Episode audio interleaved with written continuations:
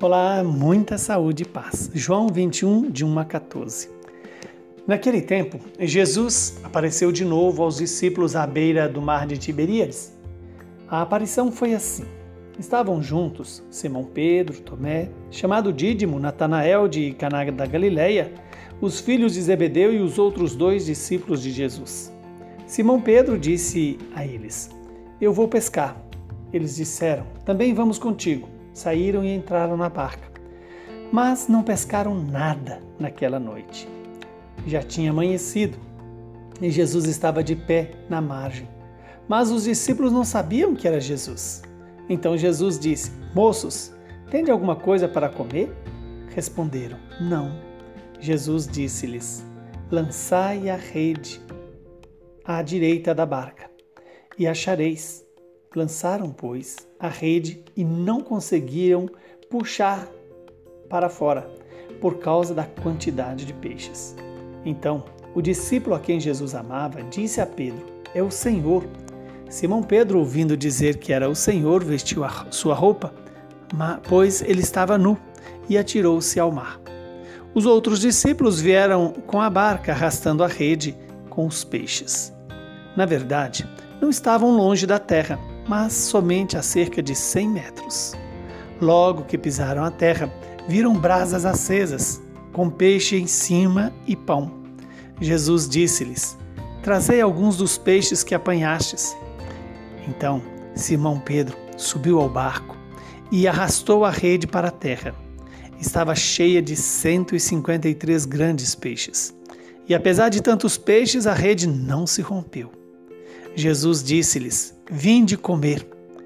Nenhum dos, dos discípulos se atrevia a perguntar quem era ele, pois sabiam que era o Senhor. Jesus aproximou-se, tomou o pão e distribuiu por eles. E fez a mesma coisa com o peixe. Esta foi a terceira vez que Jesus, ressuscitado dos mortos, apareceu aos discípulos. Palavra da nossa salvação. Louvado seja Deus por esta palavra, que ela nos ilumine e perdoe os nossos pecados. Estamos diante da terceira aparição de Jesus para os discípulos que estavam pescando. Passaram a noite toda, mas não conseguiram pegar nada. Então Jesus, à margem do mar, pede algo para comer.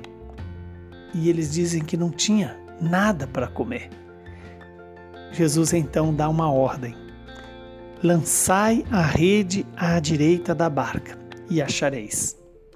Eles, eles lançaram, obedeceram o que Jesus disse e pegaram 153 grandes peixes.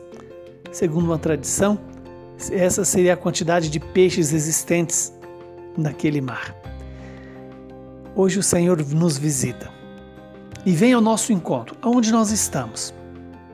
Talvez não na pescaria, mas no trabalho, em casa, com as suas crises, com as suas dificuldades. E o Senhor me per pergunta a mim e a você: Você está feliz? Ter algo para comer é ter vida.